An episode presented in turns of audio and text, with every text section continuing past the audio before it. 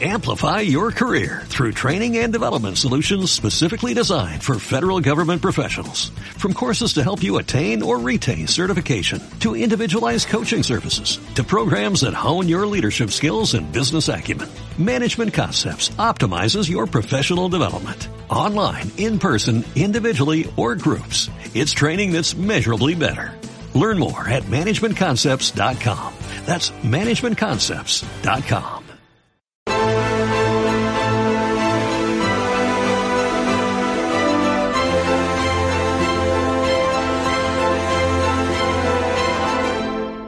Muy buenas noches a todos. Esto es Estado de Alarma. Seguimos en alarma porque hoy, a pesar de que en los últimos días la tendencia del coronavirus parecía que iba a la baja, pues más de 700 muertos en las últimas 24 horas han vuelto a llevar la curva de la pandemia ¿no? al alza. Tenemos cerca de 14.000 muertos, tenemos 140.000 contagiados por coronavirus y eso que el señor Fernando Simón, insisto, nos dijo que solo iba a haber un contagio en España y hoy tenemos una mesa espectacular para hablar de un tema que preocupa. Y es que la televisión de todos, la televisión pública española que pagamos todos, está manipulando, está desinformando la crisis del coronavirus siguiendo consignas del gobierno.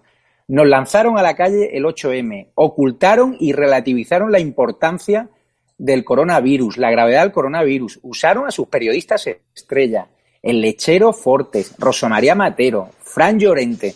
Y hoy vamos a tener precisamente a Melchor Miralles, a Germán Terz de Vox, Cristina Seguí también nos hará un breve comentario, Carmen Sastre de Televisión Española, una de las represaliadas, y Luis Valcarce del Quilombo y periodista digital. Dentro vídeo vamos a ver cómo manipula Televisión Española.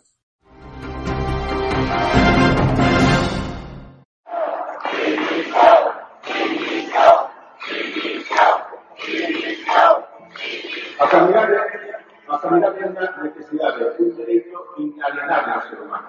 Ante enfermedades necesitamos unos servicios sanitarios que nos ayuden a mejorar.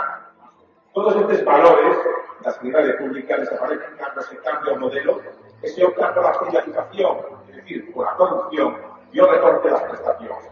O que está pasando hoy, que lo escuchando digo, de una mostra donde ocurre no se deixa de más de intereses alleos y bastardos, la nosa saúde as espiona la sanidade pública.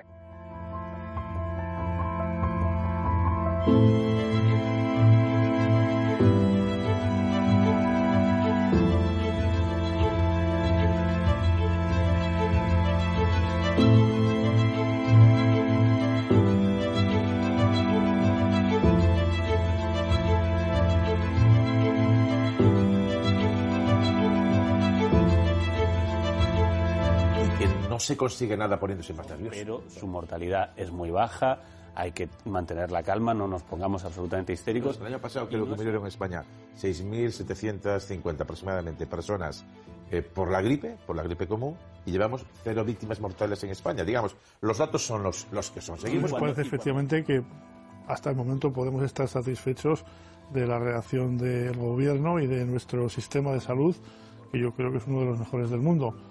Por lo tanto, no hay ningún motivo para, para el pavor, para el pánico. más del 97%, más del 97% de los casos se curan y no dejan secuelas, más del 97%.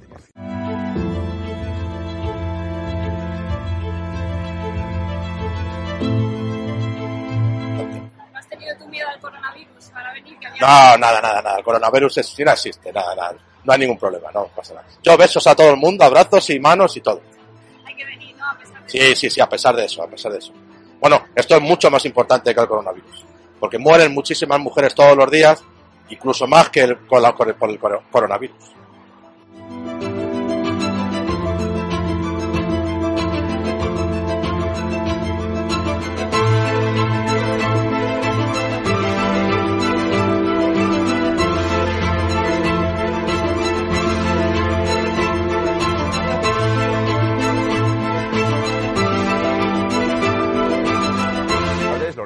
Milán, norte de Italia, presentaban patologías previas. Buenos días.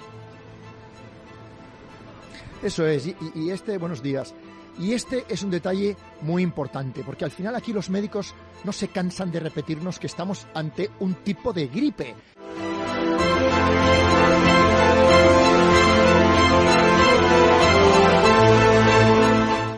Pues ahora mismo no. Es que aquí yo quería daros dos datos. Ahora mismo 1.388 casos de coronavirus confirmados en Madrid y la sanidad pública madrileña en el año 2008 tenía 2.100 camas más que ahora. Pedro Barbero, del Colegio eh, Oficial de Psicólogos de Madrid, muchísimas gracias por atender a la televisión pública. Gracias por vuestra sensibilidad y por vuestro trabajo. Hasta luego, gracias.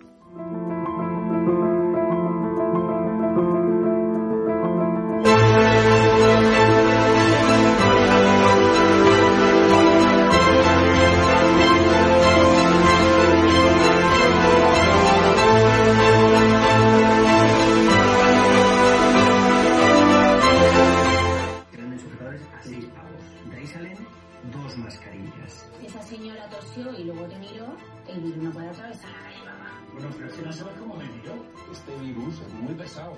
Se queda hasta tres días pegarme la. ¡Pum! Diarios de la cuarentena. El martes por la noche estreno en la 1.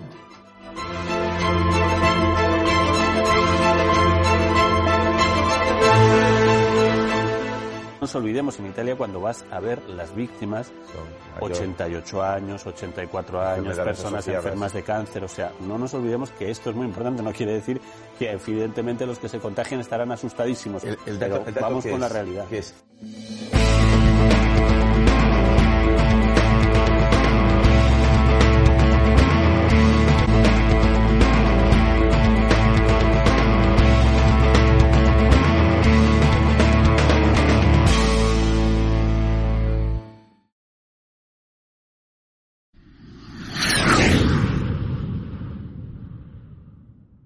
Muy buenas tardes, Luis Valcarce, periodista digital. ¿Qué tal? Un saludo a todos. Muy buenas. Muy buenas, Germán Tersch, de Vox. Hola, ¿qué tal? Buenas tardes a todos. Encantado de tenerte aquí, que nuestros seguidores querían ya tu presencia. Tenemos también a Melchor Miralles. ¿Qué tal te encuentras? Buenas noches, Melchor. ¿Qué tal, Javier? Bien, con una mano estropeada, pero, pero bien. Os quiero preguntar por la última ocurrencia de Televisión Española, que supongo que todos coincidiremos en que manipula y desinforma, ¿no? Que es esa serie de prime time que se llama Diarios de una cuarentena, ¿no? Que tratan de ocultar el dolor y tratan de hacer chistes, ¿no? Carlos Bardén, este hermano de los Bardén, ¿no? Este hermano de, de Penélope Cruz, de esa familia que se cura ahí en el Munsunaí. Y quería preguntaros, Germán, ¿qué opinas tú de que ahora Televisión Española trate de eh, escondernos a los muertos, algo que no hizo durante el 11M con el Partido Popular. Yo creo que es, intolerable, pero vamos, forma parte, entra dentro de lo que es el cuadro, el cuadro general de la, del encubrimiento, de la ocultación, de la estafa permanente de este gobierno, que en este momento, como le está cayendo la culpa encima, porque las evidencias cada vez son mayores, de que realmente ha ocultado con consecuencias criminales, desastrosas y letales, ha ocultado información que tenía, de la cual disponía antes del 8 de marzo, se la ha ocultado a la población española. Y la población española va a tener decenas de miles de muertos por eso, porque habrían sido muchísimos menos. Ahora que ver, en Portugal tenemos 300 muertos, nosotros tenemos 14.000 prácticamente. Ahí están las, ahí están las diferencias, ahí están las manifestaciones, ahí está la ocultación cómo, se ha reprimido eh, toda la alarma que había antes, previa, cómo se ha reprimido esa alarma, cómo se ha ridiculizado a quienes advertían, cómo se han estado haciendo bromas en todas las televisiones del sistema, del aparato, se ha estado ridiculizando a todos aquellos que advertían sobre, sobre el virus y así eh, se ha logrado realmente que, la, que el virus eh, campara su respeto todo, esto, todo este tiempo, todas esas semanas eh, que ha cogido para, para que nos pongamos a la cabeza. Somos el país del mundo que tiene más víctimas mortales por millón de habitantes y lo seguiremos siendo durante mucho tiempo y probablemente lo seamos al final de esta, de esta crisis también. ¿Dónde meterías tú a los responsables de esa televisión española que sigue las consignas del gobierno, que está desinformando, que está manipulando? ¿Dónde les meterías tú a los Fortes y compañía? porque son cómplices, ¿no? De lo que está pasando con el coronavirus. No te, no te oigo, no te oigo bien. ¿Me escuchas ahora? Mm, Entonces, ahora mejor, sí. ¿Dónde meterías tú a los responsables de televisión española que han sido cómplices del coronavirus a la hora de alentar el 8M? No, no, yo, yo creo que lo que lo que ha pasado es no, no he entendido del, todo la pregunta porque como digo tengo una vibración ahí eh, muy muy incómoda. En todo caso, lo que estamos lo que estamos viendo es que se ha estado se ha estado ocultando, se han estado ocultando antes la enfermedad, se estuvo ocultando por cuestiones ideológicas, ahora se está ocultando a los muertos y se está eh, engañando con las cifras de los muertos, eh, se están haciendo cuentas torticeras, absolutamente torticeras, y las televisiones están haciendo una especie de alarde miserable, eh, de, están siendo utilizadas y están siendo están participando masivamente en esta en esta cosa y dentro de eso la serie miserable esta eh, forma parte de todo este cuadro. Es decir intentan que los españoles se rían de sus muertos mientras siguen muriéndose y que se mueran de, que se rían de sus muertos para tenerlos de alguna forma en complicidad a la población con quienes no quieren que esto sea una tragedia, con quienes quieren que los 14.000 muertos y después los 20.000 que vengan eh, sean realmente solo una estadística, solo una curva, el pico de la curva que hemos pasado y ya cuando hayamos pasado ya no pasa nada, ya estamos todos bien, qué bien lo pasamos, cómo aplaudimos, qué buenos somos, eh, qué eh, fantástico todo. Y ahora hacemos una serie para que Carlos Bardem y otra serie de personajes del sistema nos, nos, eh, nos entretengan y, y saquemos el buen humor y la buena parte a, todo, a todo este suceso, esta especie de acontecimiento que ha habido y que se ha controlado gracias al presidente del gobierno, el señor Sánchez. Es decir, las 14.000 tragedias de momento que hay, las 14.000 familias, las monstruosidades que están pasando con cadáveres que están tres días en sus casas, con gente que está llamando y que nadie les recibe y que los muertos están allí y que los bomberos están yendo a buscar a muertos que, hasta que han muerto solos en sus eh, como perros en unos sitios y en otros. Todas esas tragedias que se están acumulando toda esa barbaridad que está sucediendo en España no quieren que se vean. Por eso se han enfadado tanto con la imagen que ha sacado Vox. Por eso es tal éxito esa imagen, porque los españoles tienen que saber lo que les están haciendo. Y lo que les están haciendo es eso, les han llenado la gran vía de féretros. Miles y miles de españoles muertos que podían estar vivos, miles y miles de españoles que han muerto de una forma brutal cuando podía haber sido perfectamente evitable esas muertes y porque podían estar entre nosotros. Vox, ¿qué pide respecto a televisión española? Porque está claro que con la crisis del coronavirus ha quedado en evidencia que con el dinero de todos los españoles están manipulando y desinformando. Vox pide el cierre de. No te entiendo nada. Tienes, tienes, que, tienes que ajustar eso. No te entiendo nada en este momento. Vox, ¿qué pide respecto a televisión española? La decisión de Vox, de Santiago Abascal, de, de acabar con esta con este apoyo a un gobierno que realmente solo está abusando de los poderes especiales que se le han otorgado. Es una, es una decisión muy valiente, pero es la que va a marcar realmente y que va a definir nueva, la, la nueva política eh, dentro de España. Hay que hacer frente a un gobierno que ha demostrado que solo utiliza los poderes especiales para beneficio propio, para su interés, para el abuso, para amordazar al Parlamento, para amenazar a los discrepantes, para ocultar muertos, miles de muertos se supone que no están entrando en las en las estadísticas porque los están ocultando porque les conviene en sus cuestiones propagandistas y las famosas curvas.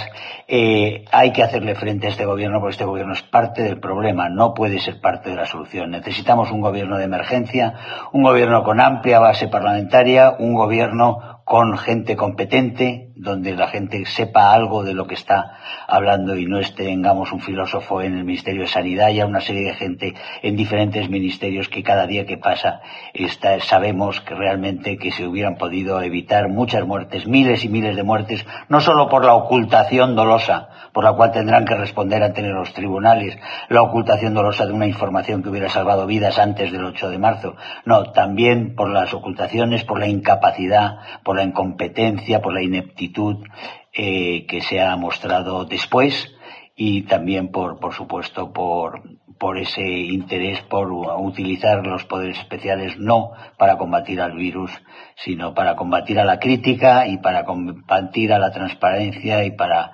eh, combatir a la opinión pública democrática de los españoles que están viendo cómo mueren a miles y se esconden los cadáveres. Hemos tenido algunos problemas técnicos con Germán, con nuestro querido Germán de Vox. Vamos a intentar restablecer la conexión pero ha quedado clara su postura, que Televisión Española es un ente público que con nuestro dinero manipula y desinforma. Vamos a ver qué piensa Luis Valcarce, que desde el periodista digital y el quilombo ha hecho unas hemerotecas impresionantes de contertulios que relativizaron la importancia del coronavirus, de periodistas estrellas como Lorenzo Milá o Fortes, estrellas para la legión de la izquierda mediática, incluso frivolizaron ¿no? con el coronavirus. ¿no? ¿Qué opinión tienes? Bueno, el momento que, efectivamente, el momento que decías de Lorenzo Milá ha quedado en, los anales de, la hemeroteca, un momento en el cual el propio Pablo Echenique nos echó la bronca a los periodistas dijera, diciendo que Lorenzo Milá debería ser un ejemplo, ojalá todo el sistema mediático fuera como Lorenzo Milá, que eh, desde Italia nos decía que era una tontería llevar mascarilla, que estaba, que la gente estaba en estado de psicosis, que todo era una histeria y que debíamos tomarlo con mucha más calma. Bueno, eh, gracias a eso, gracias a los Milay y compañía, gracias a los Fortes que también decían que, y, a, su tropa de tertulianos, pues al final acabamos con, en este momento tenemos 14.000 muertos y una epidemia que sigue todavía fuera de, fuera de control. Eh, en relación, déjame decirte también una cosa en relación al tema de diario de cuarentena, en el cual ahora como, como bien explicabas, eh, Televisión Española eh, entiende, eh, está intentando, esto es una operación de marketing, como, como ya explicó Germán Tarch, para ocultar el dolor, para, para que no se vea el sufrimiento, para que, y ahí es donde entra Diarios de Cuarentena, una comedia, una sitcom que se la dan para colocar, para premiar a un activista, un pancartero, como es el comunista millonario Carlos Bardem, uno que se iba a la sexta a decir que Vox no, debe, no debía tener lugar en el Parlamento, había que ilegalizarle y, no había que darle voz en las televisiones. Eso se lo dijo Bardem en una entrevista a Iñaki López. Pues esto es un premio a sus pancarteros, a sus eh, titiriteros de lujo, que vamos a pagar, como hemos pagado también colocar eh, a ministros defraudadores como Maxim Huerta. Televisión Española se ha quedado eh, entre un nivel de manipulación política que alcanza cotas de infamia, se ha quedado precisamente para eso, para eh, enchufar a los amigos de Sánchez. Don Melchor Miralles, ¿usted qué haría con Televisión Española? Bueno, eh, yo con Televisión Española, pues eh, poner al frente de Televisión Española a profesionales independientes que hagan una gestión profesional. Eh, lo que estamos viendo no es de ahora.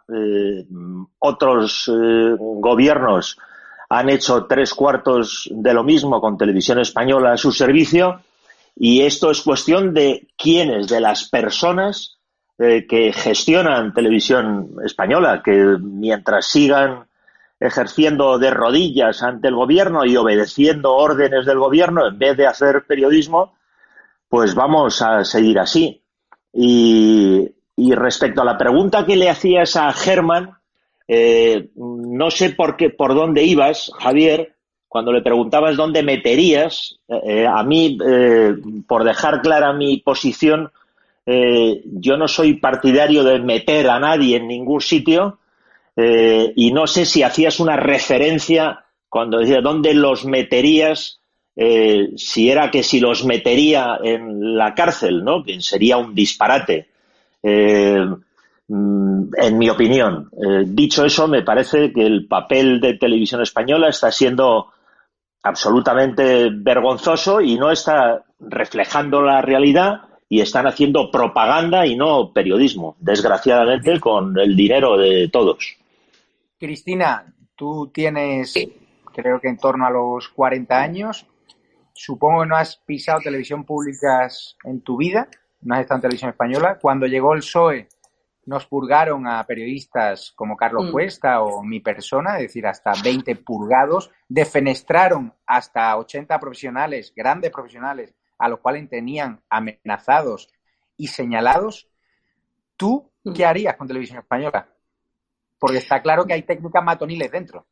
Vamos a ver, eh, ahora mismo no tenemos dinero, este gobierno nos hace pensar que no tenemos dinero, que es culpa de la oposición para EPIs y para mascarillas y para test, y resulta que nos gastamos al año más de mil millones de euros en las televisiones autonómicas, que son los aparatos de propaganda de los gobiernos de turno, y solamente esta, eh, Televisión Española, nos cuesta 376 millones de euros al año.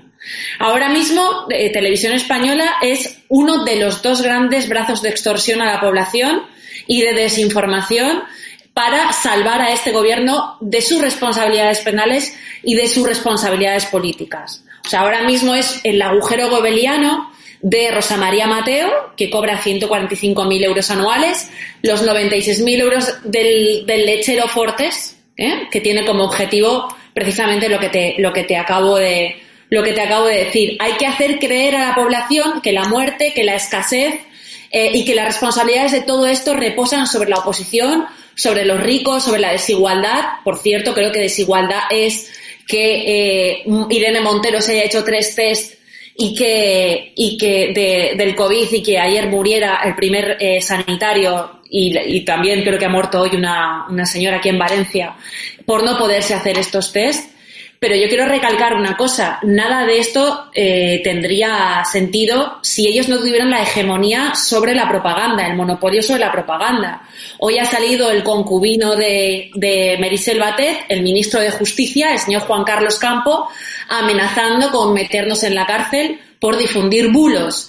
Eh, tenemos al ministro del Interior, Marlasca, el que fabricó un informe policial falso, sin membrete, sin firma, sin fecha, para ocultar las agresiones en el Día del Orgullo Gay a los diputados de Ciudadanos y amenazándonos con llevarnos a una fiscal general del Estado que hasta ayer era diputada del Partido Socialista que eh, tuvo negocios eh, vaginales con, Villarejo o presumía de, de, esconder los negocios vaginales de Villarejo y que junto a su pareja, el, el ex juez prevaricador Garzón, además, evitó la extradición a Guatemala de un empresario corrupto gracias a un soborno de 30 millones de euros que salpicaban no solo a Villarejo, sino a la propia Dolores Delgado, ¿no? Todos estos son los resortes eh, de justicia y propagandísticos que el gobierno va a poner y ha puesto a su servicio para acabar con todos nosotros.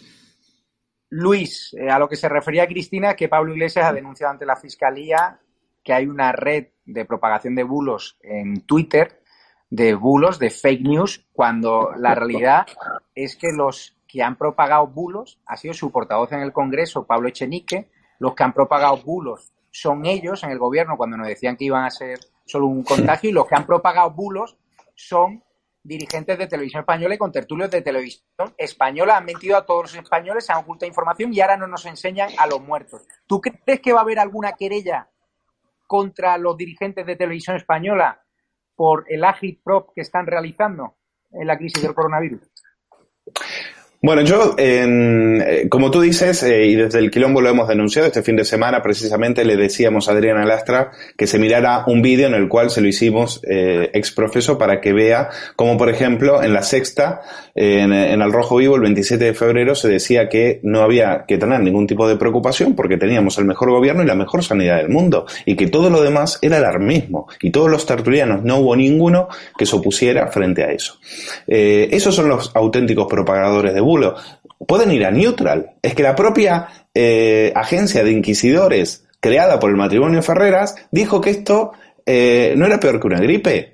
Y lo decía para enero de este año. Entonces, eh, ¿quiénes son? Claro, la campaña de decir que ellos, y lo que dice Cristina, a mí me preocupa muchísimo, pues yo también escuché las eh, declaraciones de la pareja de Merichel Batet y a mí me recorrió un escalofrío por la espalda porque eh, lo que estaba diciendo es que no se iba a ir, los que propaguen bulos no se van a ir de rositas.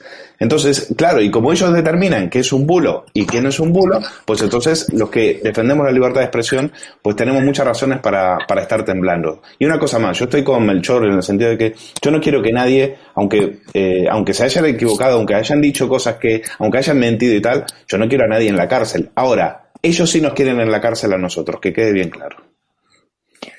Melchor, tú has tenido una trayectoria periodística de prestigio. Si ahora llegas a un gobierno constitucionalista, ¿tú qué harías con los fortes, con los activistas políticos, con los comisarios políticos que controlan Televisión Española, con la gente de los Viernes Negros? ¿Cuál sería tu primera decisión respecto a ellos, nada más pisar televisión española, porque es cierto que en la derecha siempre hemos visto un complejo. Yo, en los ocho años del gobierno del PP, estuve apenas ocho o nueve veces en televisión española porque Soraya directamente no le apetecía que un periodista que criticaba también su gestión, pues estuviese en televisión española, ¿no? El complejo. Vemos, por ejemplo, como en Canal Sur los sindicatos están prohibiendo que periodistas como mi persona, Cristina Seguí, o otras personas de otros medios como que Diario pisen Canal Sur cuando gobierna el Partido Popular. ¿Tú qué decisión tomarías?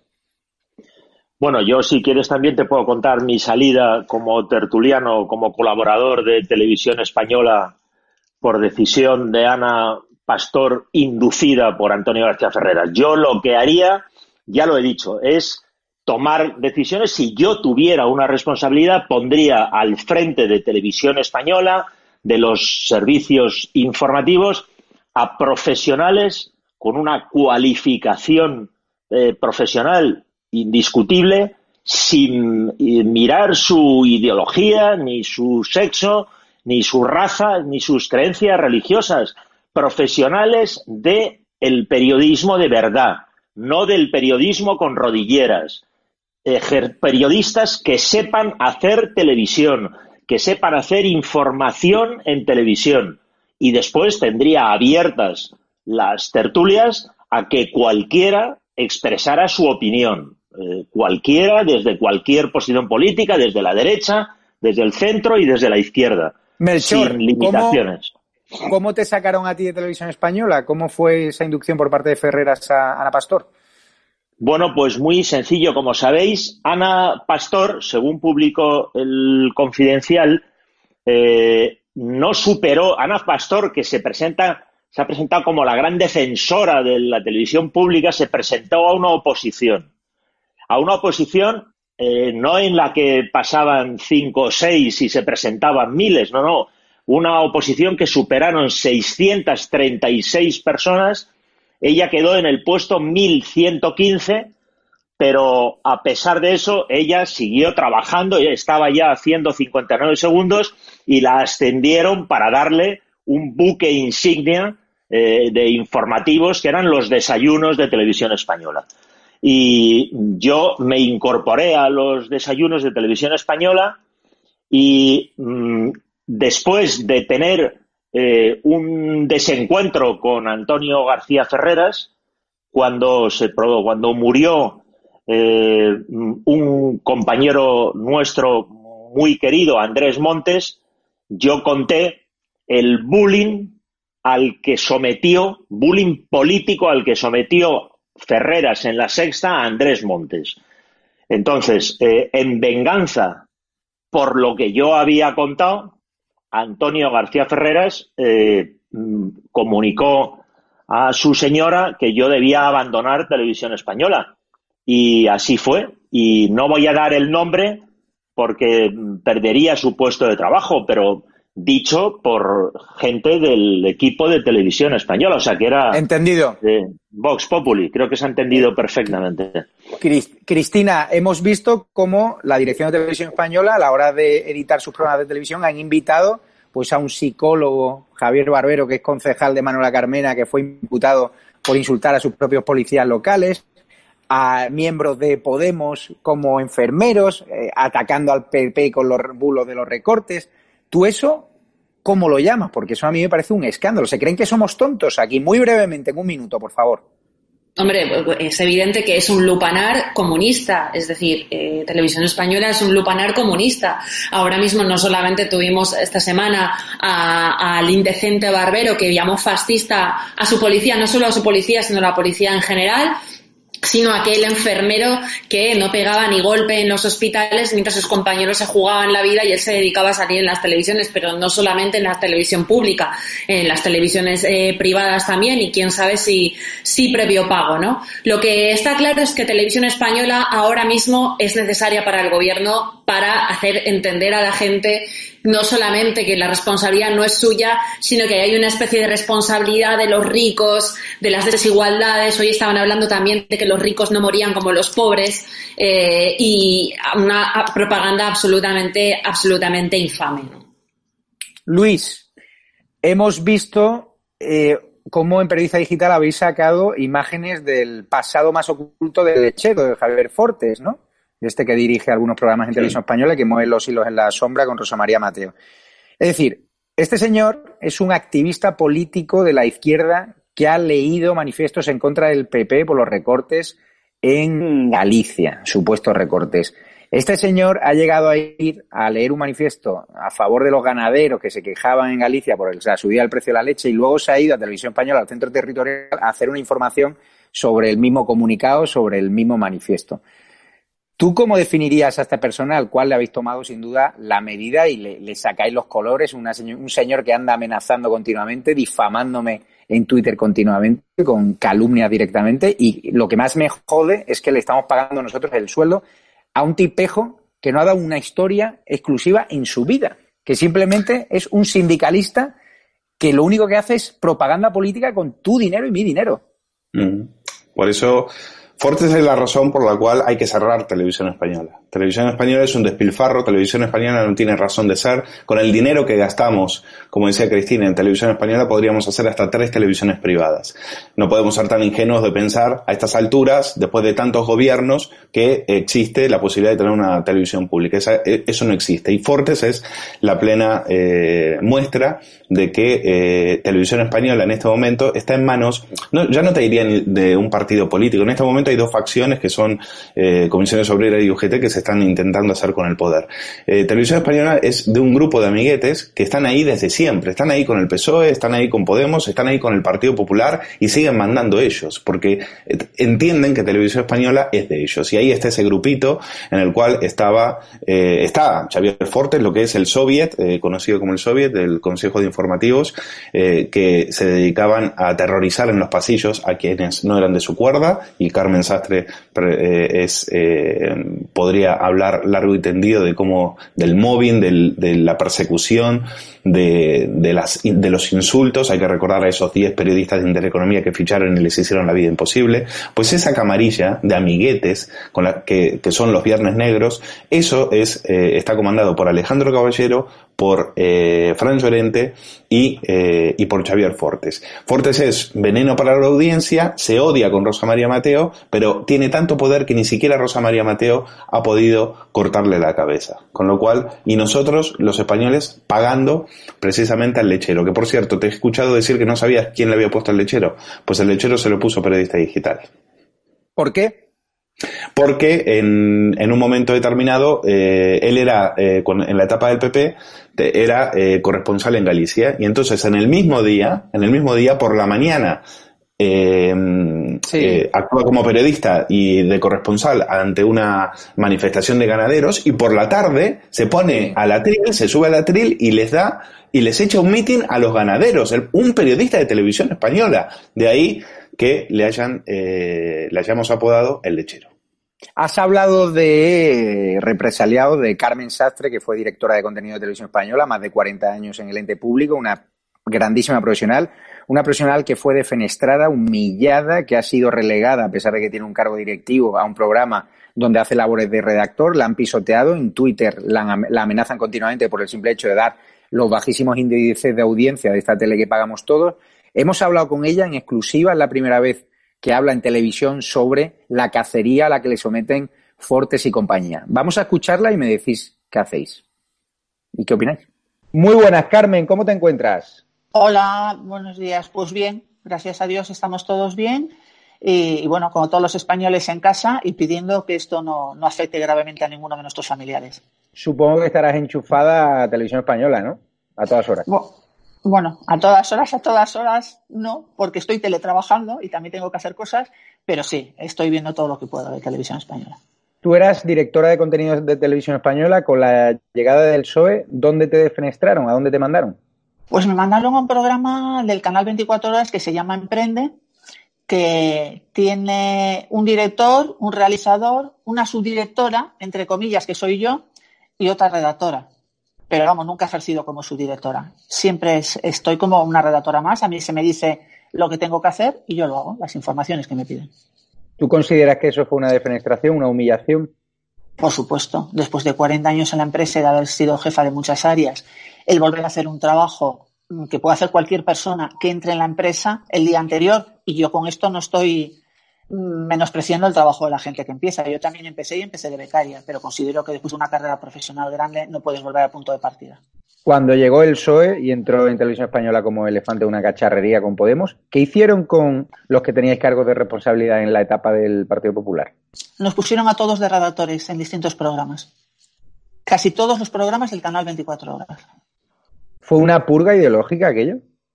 Nosotros estamos convencidos de que sí. ¿Y quién lidera esta purga? ¿Está Fortes? ¿Está Llorente? ¿Está Rosera María Mateo? Explíquele un poco a la audiencia quiénes son los que controlan los hilos de la televisión española. Bueno, los que controlan los hilos de la televisión española, ya se vio la etapa en la que nosotros estábamos en la dirección, es el llamado, bueno, no es llamado, es el Consejo de Informativos de Televisión Española. Este Consejo de Informativos en el que estaba Xavi Fortes, en el que estaba Alejandro Caballero y detrás de todo esto pues estaba Fran Llorente. Ellos son los que han manejado durante la etapa de nuestra dirección todas las críticas hacia lo que hacíamos, todos los scratches que nos hacían en la redacción. Está manejado desde el Consejo. Toda la gente del Consejo de Informativos luego se ha colocado en buenos puestos y en los puestos que han querido dentro de la empresa. Yo hice un artículo muy sonado en Crónica del Mundo sobre la gran purga donde había 80 profesionales que habéis sido purgados se daban situaciones como que Sergio Martín, que era el presentador de las mañanas, yo creo un presentador bastante honesto, cuando Pablo Iglesias le puso la cruz, ¿no? Después de aquella entrevista, ¿dónde le mandaron a Sergio Martín? Sergio Martín está de redactor en un programa que se llama ZoomNet, en el canal 24 horas. Es decir, un programa de videojuegos, de tecnología. Sí, programa de tecnología. Es desaparecer, ¿no? Es desaparecer, evidentemente. Luego hay otro presentador andaluz que venía del Centro Territorial de Televisión Española, eh, que ahora no recuerdo el nombre, que ahora le han puesto también a hacer temas de lotería, ¿no? Jerónimo. Jerónimo Fernández, que fue director del Centro de Andalucía, que era el que presentaba el, matinal de, de televisión española, aparte de hacer otras sustituciones en el canal y los desayunos cuando faltaba Sergio, bueno, pues le han mandado hacer un programa de loterías que es un reportaje de dos minutos cada 15 días en la 2 de Televisión Española. ¿Y cómo están anímicamente estos profesionales? ¿Cómo estáis? Porque además sois golpeados todavía, vilipendiados en las redes sociales por Fortes y compañía. Es decir, os purgan, os señalan y no tenéis ni derecho a la crítica los que auparon, los que impulsaron los llamados Viernes Negro, que es una vergüenza, señores, que son activistas políticos que nunca han dado una exclusiva en su vida que no saben hacer periodismo, que lo único que saben hacer es propaganda. Y me refiero al lechero Fortes, a este que va dando mítines contra el PP gallego, ¿no? Hombre, pues nos sentimos bastante mal, ¿no? Porque eh, ellos, yo recuerdo a Xavi Fortes, incluso a Alejandro Caballero, ir a la sexta a hablar de televisión española. A Fran Llorente lo recuerdo en la cadena SER también, incluso en alguna ocasión contando cosas que no eran ciertas, en el caso de la cadena SER. Mm, y, bueno, que de repente a nosotros, si hacemos una crítica a lo que vemos, que además la hacemos siempre, si criticamos las audiencias con datos, si criticamos lo que vemos diciendo, poniendo el vídeo en el que se demuestra lo que decimos, hombre, nos sentimos totalmente, vamos, muy mal. Podemos decir abiertamente que Televisión Española, los responsables, porque obviamente hay consignas del gobierno, hay consignas de los responsables y, ya, como en todas las casas, habrá redactores honestos que traten de hacer su trabajo. ¿Podemos decir que Televisión Española manipula y desinforma en esta etapa del coronavirus al servicio del gobierno? Hombre, desde luego lo que podemos decir es que hay informaciones que no da. Recientemente un alto cargo de la OMS visitó IFEMA y alabó lo que se había hecho allí, lo que había hecho la Comunidad de Madrid, no salió en televisión española.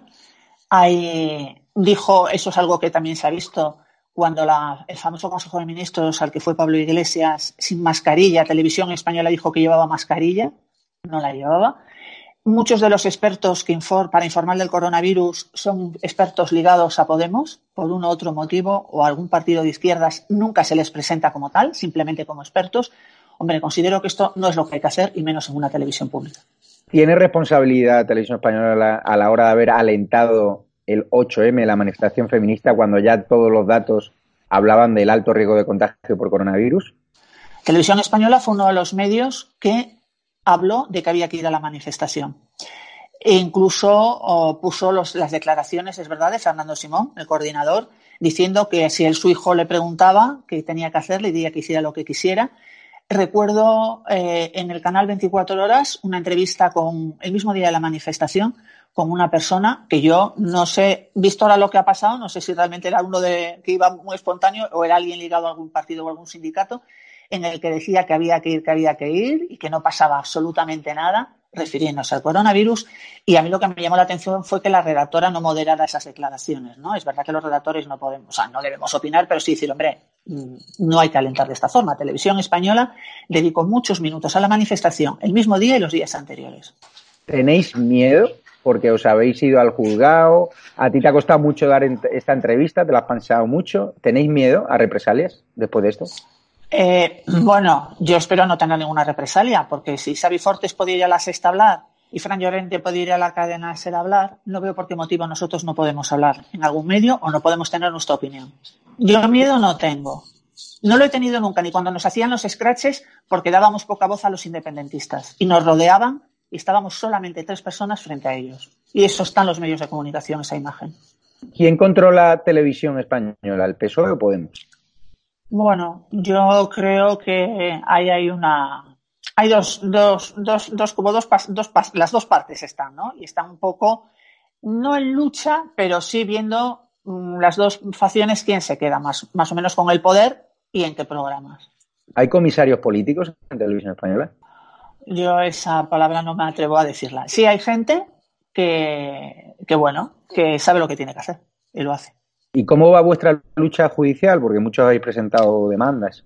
Bueno, nuestra lucha judicial, eh, en mi caso, hasta, y lo digo porque eso, tengo ahora ya además la prueba, eh, hasta la fiscal que fue, supongo que la informaron mal, en el juicio mío dijo que yo había sido jefa de prensa del PP, cuando yo jamás he trabajado fuera de televisión española. No he sido jefa de prensa de ningún partido ni de nadie. Es decir, volcaron toda su artillería para frenar y para que no ganáramos en los tribunales. Luego están los jueces, que son los que deciden. En nuestro caso, nosotros lo que reclamábamos era volver al puesto anterior al que estábamos, porque el contrato que firmamos con la empresa lo pone así. El juzgado decidió que como era algo que no era habitual y que la empresa eso luego no lo cumplía, no había que cumplirlo. Hemos visto manipulaciones hasta en Cuéntame, adoctrinamiento en Operación Triunfo y ahora nos sorprenden con cuando España llora a sus muertos, a sus seres queridos, nos sorprenden con Diario de la Cuarentena hacer chistes y bromas en una etapa crítica. ¿Tú cómo lo ves? ¿Eso se habría hecho en la etapa del Partido Popular en pleno 11M? Jamás. Y te lo digo yo, que era jefa de Nacional cuando el 11M y viví situaciones muy duras. Nunca se hubiera hecho una cosa así. Parece una falta total de respeto a todas esas familias que están llorando a sus muertos, a todas esas familias que tienen a alguien enfermo, que no saben cómo va a evolucionar, y a toda esa gente que está en su casa con miedo a salir y con miedo a lo que les puede pasar. ¿Por qué el Partido Popular cuando llega a Televisión Española siempre tiene un complejo a la hora de mover, remover cambios, proponer tertulianos? Por ejemplo, en Canal Sur estamos viendo cómo eh, ha llegado Álvaro Zancajo, los sindicatos se han vuelto en contra de él, le están llamando de todo, el señor Ferrera llama comisario político de Bendodo y de Juanma Moreno, pero a mí, por ejemplo, y otros periodistas andaluces constitucionalistas, los sindicatos directamente han dicho que como nos lleven, la montan parda. Y el PP está aceptando ese chantaje. Es decir, ¿por qué el PP tiene más miedo a los sindicatos que el PSOE que entra como elefante en cacharrería cuando llega un ente público? A ver, eso habría que preguntárselo al PP, pero yo lo que sí te puedo decir es que tradicionalmente, cuando el PSOE llega, y yo, como llevo muchos años en televisión, lo sé, cuando el PSOE llega en el año 82 no hace una gran revolución, pero en el 85 cambia absolutamente a toda la redacción. En relación de los telediarios, quedamos cuatro o cinco periodistas que no debían tenernos muy claro de, qué pie cogíamos o, cómo éramos. Pero eh, cambia totalmente la redacción. A partir de ahí, todas las oposiciones que se han hecho en televisión española han sido en la etapa del PSOE, salvo algunas excepciones muy raras. Y entonces, quien entra es gente o quien entra con contratos y se va quedando indefinido, las contrataciones se abren siempre en la etapa en la que gobierna el PSOE. En la etapa del PP, a nosotros se nos ponía problemas desde la Dirección de Recursos Humanos para contratar gente cuando teníamos que contratarla. ¿Va a ser posible, preguntan los espectadores, remover esta situación cuando vuelva la derecha al gobierno? ¿O lo han articulado también es imposible? Porque al final lo que han hecho con Televisión Española es una, un pucherazo, una chapuza, ¿no? Y se lo han quedado ellos de una forma un poco bajo mi punto de vista, ilegítima, ¿no? Hombre, yo creo que tiene que llegar un momento en el que esto sí se cambie y en el que la gente sepa que sea uno o sea otro lo que tienes que trabajar con objetividad, lo que tienes que trabajar para que Televisión Española dé la información que tiene que dar y sin ningún tipo de presión. Mientras eso no llegue y mientras la redacción no vea que da igual quién esté en el, en, al mando, sea del PP o del PSOE, tiene los mismos riesgos, no va a cambiar. Dígame los datos de audiencia eh, muy brevemente que hablen de la caída de Televisión Española. Porque a veces te acusan de manipular los datos a usted. No puedo, no puedo manipularlos porque yo todos los datos. Sigue, sigue. Yo todos los datos que doy son datos oficiales, los datos que da Cantar Media todos los días, que son públicos y que se los da todas las televisiones, con lo cual es imposible manipular. Lo que yo no tengo la culpa es de que Xavi Fortes en los desayunos sea algunos días cuarto, habitualmente tercero, ni tengo la culpa de que los telediarios sean terceros, a veces cuartos, y que tengan mucho menos audiencia que antes, ni tengo la culpa de que el cascabel tenga bastante más audiencia que la noche en 24, con la nueva dirección. Eso es la audiencia la que lo decide. Pero yo, los datos que doy, son todos oficiales. De hecho, últimamente, cuando vi los datos de los desayunos, doy la curva oficial, para que se vea. Pues muchísimas gracias, Carmen. Te animo a que sigas en tu lucha, que sigan a Carmen Sastre en Twitter, en Diario de una Cesada, que es magnífico. Si quieren conocer la verdad sobre televisión española y los datos que tratan de escondernos el lechero Fortes, Rosa María Mateo y el señor Fran Llorente. Un abrazo fuerte. Muchas gracias por esta oportunidad también de poder hablar y contar estas cosas. Estado de alarma es tu casa y más siendo una represaliada por un ente público que pagamos todos. Muchas gracias. Un abrazo. Acabamos de escuchar a Carmen Sastre, que le honra sin duda haber dado este paso, haber afrontado ante la audiencia una cacería, móvil bajo mi punto de vista. Melchor, ¿qué te parece a ti como profesional que fueses director de contenidos de un ente público, un cargo directivo, y te mandase a ser redactor de un programa que no ve ni el apuntador. ¿Cómo se llama eso? Bueno, eh, vamos a ver, el caso de Carmen Sastre infumable lo que han hecho con ella. Eh, uno puede pasar de ser director a ser redactor. Bueno, pues eh, podría ocurrir siempre y cuando no sea como consecuencia de mm, presiones políticas, ¿no? Y Carmen tiene una cualificación profesional eh, muy superior que como para ser redactora de, este programa, ¿no? Pero eh, bueno, yo he contado eh, mi caso con Ana Pastor y brevemente esto ha ocurrido también, por ejemplo, con María Casado. A mí me despidió como tertuliano de la mañana el año pasado, a finales del año pasado, porque en una tertulia en la que se estaba hablando durante 20 minutos de abusos sexuales de sacerdotes, de casos que habían salido, terroríficos, que yo denunciaba el primero, pero dije, bueno, me gustaría también hablar de un caso que es una denuncia que se ha presentado ante la Fiscalía General del Estado contra Odón Elorza, es la mano derecha de Pedro Sánchez del Partido Socialista en el Congreso. Me cortó radicalmente y al terminar, gente del equipo me dijo, Melchor, sabes que no vas a volver a este programa, ¿no? No te van a volver a llamar y, no sé por qué. hombre, con lo que has dicho y tal. Y, María Casado, que además es presidenta de la Academia de Televisión, manda huevos, eh, pues siguiendo unas instrucciones políticas, eh, me lapidó del programa de la mañana de la 1. O sea que esto, lo de Carmen Sastre es infumable. Eso tiene un nombre que se llama censura, sin duda, y tiene un nombre lo que han hecho con 80 profesionales, que yo lo publiqué en El Mundo, la gran purga ideológica contra gente como Álvaro Zancajo, al cual le han relegado y se ha tenido que ir a Canal Sur, gente como un chico que presentaba, un gran periodista. Eh, déjame acabar, déjame acabar, por favor. Un gran periodista que presentaba televisión española en Andalucía y le han puesto ahora a hacer temas de lotería. Sergio Martín, el presentador del programa de la mañana, que le han puesto ahora en un programa de videojuegos es un auténtico escándalo que somete a un escarnio público algo que el Partido Popular nunca hizo. Yo iba al programa de Víctor Arribas, fui muy poquito, porque repito que Soraya no le apetecía mucho meterme los ocho años del gobierno y al final ya entré, ¿no? Porque me llamó Víctor Arribas, que me seguía en el mundo. Víctor Arribas permitía que se pusiese a parir a Rajoy continuamente. En las mesas donde yo iba había pluralidad y ese ambiente no se respeta ni prima ahora. Y el problema es que la audiencia, y tú lo sabes, Melchor, que sabes mucho de televisión, cuando ve un debate que es una sucesión de consignas políticas y de contertulios que son algunos constitucionalistas que pueden pensar lo mismo, pero que no son igual de combativos con nosotros, pues obviamente la audiencia se te va a programas privados, como puede ser el programa Ana Rosa, donde hay una pluralidad y donde están los mejores de cada segmento ideológico, ¿no?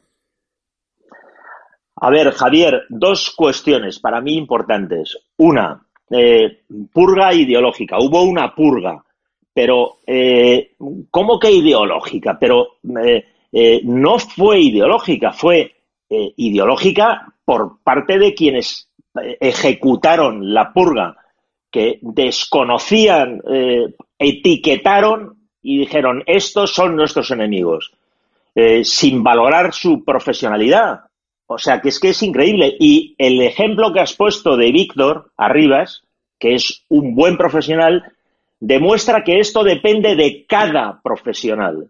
Si a Víctor Arribas eh, le dan una orden de que actúe de forma indecente, Víctor no la hubiera aceptado. Al final a Víctor se lo cargaron. Pero eso demuestra que depende de lo. Hay profesionales dispuestos a arrodillarse y a, obedecer cualquier consigna política y otros que no. Cristina, pregunta a Sergio Pérez de Valencia, si tú fueses periodista de televisión española o analista y tuvieses que convivir día a día con las de los viernes negros, con fortes, con gente señalándote, poniéndote carteles con tus ojos, con chinchetas, amenazas de muerte, rayadas de coche, tú, conociendo todos cómo eres de temperamental, ¿qué harías? Pregunta Sergio. Hombre, tú me conoces muy bien y Sergio seguramente si me sigue también y seguramente sabría que yo no habría puesto un pie en televisión española, ¿no? A mí nunca me han llamado a televisión española, pero sí me han llamado de televisiones nacionalistas y he dicho que yo no jamás cobraría de, de televisiones de este, de este calado, ¿no? Simplemente me niego a hacer el juego, ¿no? Son televisiones que de incluir a alguien de ideológicamente disidente te incluyen como si fueras un mono y, para hacer para ser el saco golpeable por la mayoría de la mesa de, izquierdas y yo nunca voy a hacer eso pero permíteme que te has comentado el caso de, Álvaro Zancajo que por cierto tuvo que ser readmitido como director de, Canal 24 Horas en Televisión Española y te tuvieron que pagar una indemnización de 25.000 euros.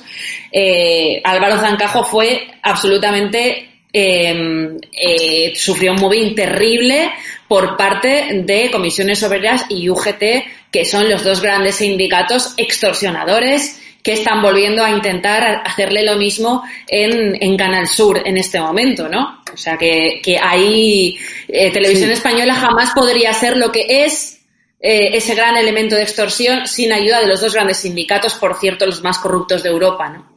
Pregunta Pablo García Luis Valcarce, que se sabe las cuentas al dedillo de Televisión Española. ¿Cuánto nos cuesta la broma, esta campaña de manipulación y desinformación a todos los españoles, esas campañas de humor cuando los españoles estamos llorando a nuestros seres queridos, ¿no?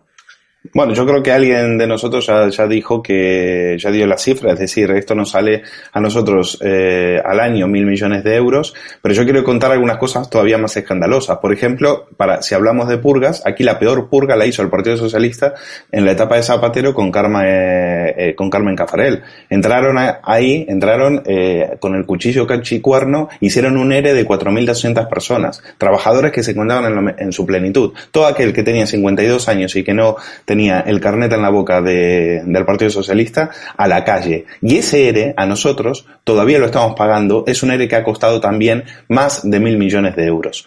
Em, quería también decir que, em, bueno, los sueldos son escandalosos. Creo que Rosa María Mateo cobra eh, al mes unos eh, 10.000 euros, eh, si, si mal no me equivoco.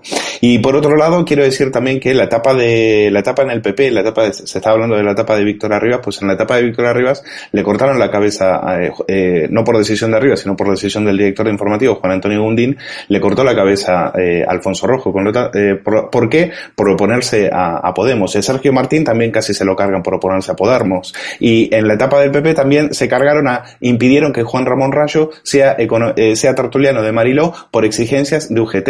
Y López Echenique, que era en ese momento el Sorayo que dirigía Televisión Española, dijo que no sabía quién era Juan Ramón Rayo, pero como se lo exigía UGT, pues entonces tenía que cortarle la cabeza. Por lo tanto, nunca hemos tenido pluralidad, nunca hemos tenido, siempre ha habido sectarismo.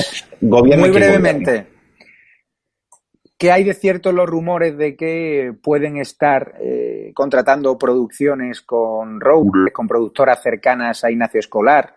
Porque se comentan muchos rumores, ¿no? De las nuevas productoras de televisión española, ¿no? De que estén generando estamos agradecidos en sus espectros ideológicos. Sí, bueno, sí, eso, eh, no, eso, eh, eso no son rumores. Es decir, Roure siempre ha tenido en, en televisión española una, una caja muy, muy importante. Eh, un Roure, por supuesto, eh, por cierto, que eh, según leemos hoy en el Confidencial, eh, uno de sus socios, ex socios, eh, eh, Gerard Romy eh, es- se, se tiene que sentar al banquillo por eh, supuestos sobornos a la FIFA, ¿eh? sobornos de MediaPro a la FIFA. Pues ese es el tipo de personas a las cuales eh, Televisión Española hace eh, contratos y les da eh, les da programas como las productoras de Ana Pastor y demás. Un negocio que, bueno, Melchor lo conoce mucho mejor que yo y podría dar mucho más detalles. Solo Roures hay que recordar que son los que están dando trabajo a algún golpista y son abiertamente independentistas y desgraciadamente hay muchas cadenas públicas que siguen dándoles trabajo, lo cual e- es terrible. Vamos a pasar muy brevemente a la cifra de muertos por coronavirus. Es decir, la cifra es escandalosa, la tendencia ya no es a la baja, sino es a la alta. Y claro, la justicia en Castilla-La Mancha, comentábamos Luis antes de la grabación, hablaba de que el número de muertos no coincide con las cifras oficiales y que puede haber un desfase de un 70%. Cuéntame. Bueno, eh, eh, lo que ha hecho el, Tribunal de Justicia de Castilla-La Mancha es eh, eh, admitir denuncias de gente que está diciendo que efectivamente que esos muertos no se están contabilizando y cuando han ido a, a compararlo con los certificados de defunción se han dado cuenta que hay un desfase de 70%. Hay que tener en cuenta que la Asociación de Servicios Funerarios ya, ya había advertido a, través de Juan Antonio Alguacil eh, en una eh, entrevista, en, en diversas entrevistas que ha hecho a varios medios, que había un desfase del 40%. Pues Castilla-La Mancha está hablando de un desfase del 70%. ¿Cuántos muertos, cuántas personas muertas hemos tenido? Claro, cuando se lo preguntaron a Salvador Ilia, al ministro de Sanidad, él dijo, todo aquel que haya sido positivo por coronavirus eh, eh, es y haya fallecido, eso para nosotros es un muerto por coronavirus. Pero todos los que estamos aquí sabemos que hay muchísima gente que ha muerto en, eh, en sus casas, abandonados a su suerte, sin haber recibido los eh, tres test que sí tuvo la suerte de, eh, de, haber, eh, de haber recibido la mujer de, de Pablo Iglesias, y esos muertos no van a contar como muertos de coronavirus. Por lo tanto, estamos en presencia de un escándalo. Ahí sí que vamos a tener que sentar a, a políticos en el banquillo por haber engañado a la gente. Melchor, cuenta Elena Berberana hoy en Libre Mercado que básicamente las empresas privadas que han hecho los deberes y que han conseguido material sanitario para sus empleados están viendo cómo este material sanitario sigue siendo confiscado en las aduanas por el gobierno. Estamos viendo cómo los informes internos de los hospitales siguen diciendo que los test piratas chinos que ha organizado un intermediario para ganar un pelotazo y que no sirven para nada a pesar de las advertencias del gobierno de China y que le volvieron a contratar a esta empresa, pues no sirven de nada porque tienen un índice de fiabilidad entre el 25% y el 50%. ¿Tú cómo le llamas a eso? Bueno, yo creo que es una actuación indecente de este gobierno. O sea, que a estas alturas siga sin haber eh, test es una cosa insólita. O sea, insólita. Que solo haya test para los políticos. Eh, y yo creo que esto va a pasar una factura muy seria al Partido Socialista de forma absolutamente inevitable. No puede ser de otra forma. Cristina, el viernes debutas con una sección, con un programa propio, propio el CSGI. ¿Tu primer personaje, el, el primero que has elegido? ¿Quién es? Y también háblame de los rumores del coronavirus en torno a esa villa de la que vas a hablar. Muy brevemente, Vamos tienes un minuto que acabamos ya. Bueno, vamos a hablar del el rumor, el afer del, del año de confirmarse, aunque en los eh, pasillos se ve que es voz populi. Eh, mucha gente ha preguntado que quién era Lilith Bestringe, eh, la posible nueva colocada, enchufada del vicepresidente Iglesias, que ya la contrató en febrero de este año como asesora de vicepresidencia, o sea, suya, la acercó, se la trajo de un despachito de, de Bruselas parece ser que además con, con, carnales intenciones, ¿no? Así que nos vamos a estrenar con Lilith y con Pablo, el pichabrava de Podemos. Fenomenal, pues muchísimas gracias Melchor, Cristina y Luis Valcarce. Ahora tenemos una entrevista brutal a las diez y media. La entrevista, yo creo que del año. Chani Pérez Henares, el hombre que ha renunciado a la sexta, el digno periodista que le ha dicho a Ferreras que no piensa cobrar más de esa televisión por convicción y por coherencia. De esa televisión que, según he podido hablar ya con él, hace propaganda siguiendo consignas del gobierno y él no quiere ser partícipe de un show cuando se están produciendo miles de víctimas en España. Es una auténtica vergüenza, rompe su silencio en estado de alarma, tenía peticiones de un montón de medios de comunicación y ha querido hacerlo en este formato, en un formato de libertad de expresión y quiero de verdad invitaros a la entrevista, una entrevista que va a hacer desde la cabaña de Guadalajara donde está refugiado por el coronavirus y es un hombre para quitarse el sombrero, un periodista a la vieja usanza, un gran escritor y os animo a verla. Y recordaros que hay una plataforma cívica que está pidiendo y organizando una manifestación mañana a las 7 de la tarde, que nosotros de Estado de Alarma la vamos a apoyar, en YouTube, Gobierno Dimisión. Localícenlo en la página web y a través de YouTube con el mismo nombre, y a las 7 de la tarde pide lo que está pidiendo Vox, ¿no? Eh, dimisión y este partido que se ha, que no quiere, ¿no? Prorrogar el estado de alarma hasta que dimita el gobierno de Sánchez por los flagrantes errores que han cometido y que están costando vidas y como muchos dicen, ya no solo hay muertos por el coronavirus, que eran inevitables, pero hay otros muertos del gobierno de Pedro Sánchez que tendrán que rendir cuentas estos gobernantes, los Fernando Simón, los Silla y Pedro Sánchez, por supuesto, ante la justicia porque hay un olivión de querellas. Mañana más y en un rato empezamos la entrevista a las diez y media con Chani Pérez Henares y mañana volvemos a las ocho y media con un programa que estará cargado de grandes invitados y habrá un debut especial y que os gustará mucho. Un saludo a todos y muchas gracias también a Germán Terz, que por problemas técnicos no ha podido seguir la conexión, pero trabajaremos para ir mejorando porque ni tenemos el presupuesto pagado por todos los españoles de televisión española, ni tenemos la pasta que se lleva la sexta del gobierno, ni la queremos. Queremos solo vuestro apoyo, vuestra audiencia y vuestros ánimos que nos mandáis por mail porque somos el canal de YouTube que más crece y que estamos a punto de llegar a los 100.000 suscriptores en 10 días. Ahí les dejo con el tráiler de Chaninares y un abrazo a todos y muchísimas gracias y un fuerte abrazo a todos los familiares de esas víctimas por coronavirus porque nosotros os vamos a dar voz y no vamos a esconderos y vamos a contar quiénes son y no vamos a hacer chistes como Diario de Cuarentena, ese pésimo programa de esa televisión española que manipula y desinforma con su dinero.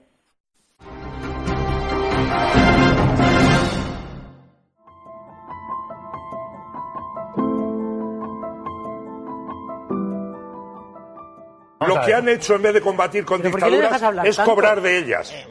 Es cobrar de ellas. Hombre, ya está bien. No digas la palabra régimen porque me estás insultando. Es decir, que eso prácticamente es el franquismo reciclado. Eso lo dices tú. No, no. Eso es lo que están diciendo de manera sistemática. Ese Parlamento actuó siempre con libertad, coraje, decisión y generosidad. No como este. Eso es algo que es amparar el delito. Y eso se llama prevaricar. En aquel régimen, los que ahora gritan tanto a ver dónde coño está. Hombre, es que ya cabrea. Por favor, los de poder. ¿Sabe Irene Montero que qué sabrá? Cuando han colocado en bienestar animal a un director general que dice que es robarle a las vacas ordeñarlas.